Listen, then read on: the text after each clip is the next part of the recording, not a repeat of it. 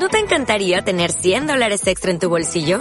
Haz que un experto bilingüe de TurboTax declare tus impuestos para el 31 de marzo y obtén 100 dólares de vuelta al instante. Porque no importa cuáles hayan sido tus logros del año pasado, TurboTax hace que cuenten. Obtén 100 dólares de vuelta y tus impuestos con 100% de precisión. Solo con Intuit TurboTax. Debes declarar para el 31 de marzo. Crédito solo aplicable al costo de la presentación federal con TurboTax Full Service. Oferta sujeta a cambios o cancelación en cualquier momento.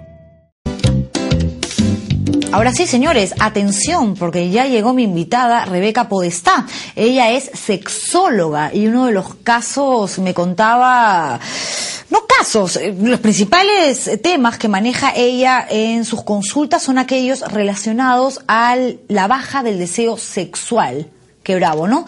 Rebeca, gracias por estar aquí. Gracias a ti, Juliana, por la invitación. Oye, Rebeca, vamos a hablar de un montón de cosas, porque como comentábamos en la pausa comercial, eh, los problemas sexuales están relacionados de una manera mucho más directa de lo que la mayoría cree en el día a día, ¿no? en la vida de uno. Claro, es que la sexualidad no es algo que te aparece cuando cumples 18 o cuando te enamoras o cuando tienes tu primera relación sexual.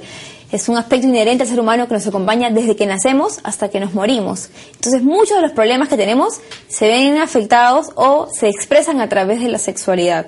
Teniendo de repente o mucha actividad sexual o reprimiendo la parte sexual o sintiéndote mal, culpa, las tomas de decisiones, muchos temas están relacionados con la expresión de la sexualidad. Claro, además de hecho que esto de la sexualidad genera más problemas que cualquier otro otra complicación a nivel psicológica porque es un asunto que trae consigo un montón de prejuicios. Claro, no, sé si vaya a generar más problemas, pero de repente es más difícil ir a pedir ayuda, porque como es un tema de repente tabú o se considera que debe ser eh, hablado eh, a oscuras o está reprimido o es algo malo, o si tú te preocupas por eso de repente eres un mañoso o una mañosa, la gente se demora mucho en pedir ayuda. ¿Y a quiénes les cuesta más llegar a tu consultorio, tocarte la puerta, a los hombres o a las mujeres? A los hombres. A los hombres. Sí, casi todos los, cuando yo hago talleres o mi consulta, eh, los hombres tienen un poco más de dificultades, aunque en el verano salieron esas ofertas que llegan de descuentos, no sé qué, ¿no?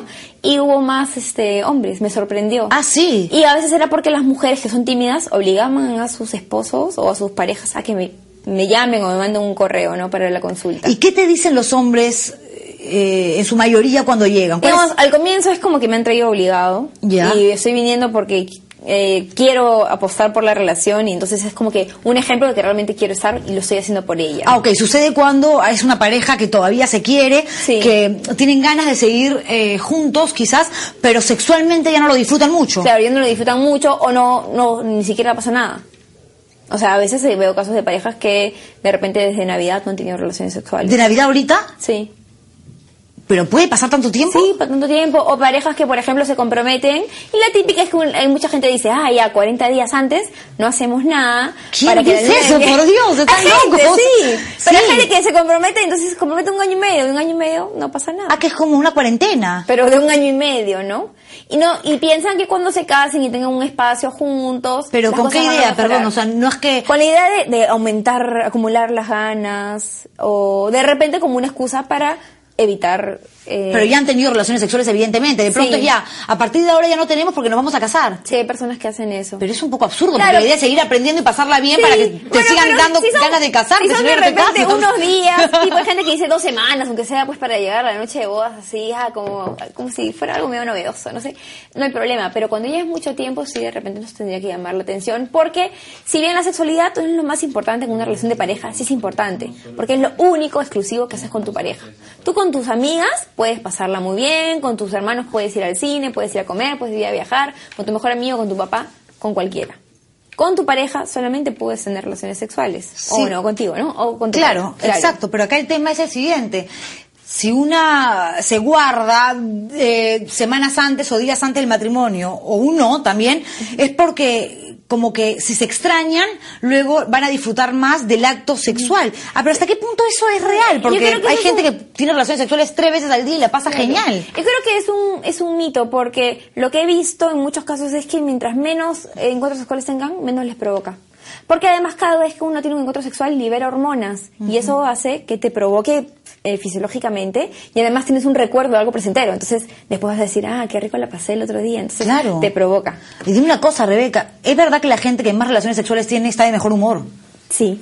O sea, cuando Sí, ves a una mujer porque- muy malhumorada o un hombre tú dices al toque, la típica. Claro, pero eso también es un no la ve, esta no la ve. O sea, Tampoco- así lo decimos Ya, en claro, el argot pero criollo. tampoco debe ser tan tan así porque también te puedes molestar por otras cosas. O sea, no siempre. Ah, no, gente- efectivamente, pero... Pero si alguien que, que tiene relaciones sexuales y que las disfruta, porque también puedes tener relaciones sexuales y que sean de forma obligada porque piensas que hay que cumplir o no sé qué, no vas a estar de buen humor. Eso pasa mucho con las mujeres, ¿no? Hay un montón de mujeres que tienen tantos prejuicios y le han metido tantas cosas en la cabeza de chica que de pronto tienen una vida sexual más para complacer a la pareja que para gozar, Es que, para disfrutar. Hay gente que tiene la creencia de que las mujeres no tienen deseo sexual o que les hacen un favor a los hombres que todo el día andan muertos de ganas Sí. o que es un deber del matrimonio, porque antiguamente sí era, Ah, claro. entendido, un deber, pero ya no. Es que no, antes la mujer en realidad se casaba y, más, su función sí, era reproducirse, claro. no era gozar. O antes tú te, eh, una mujer era víctima de violación, se casaba con el abusador y él ya no era más el violador. Bueno, eso sigue pasando todavía en algunos países, es increíble. Bueno, pero no que- puedes denunciar a tu violador, porque si tú denuncias a la persona que te agredió sexualmente,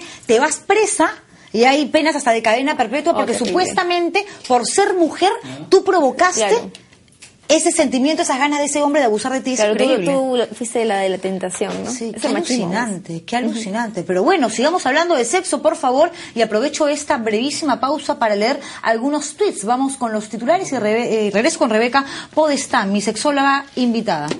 Regresamos.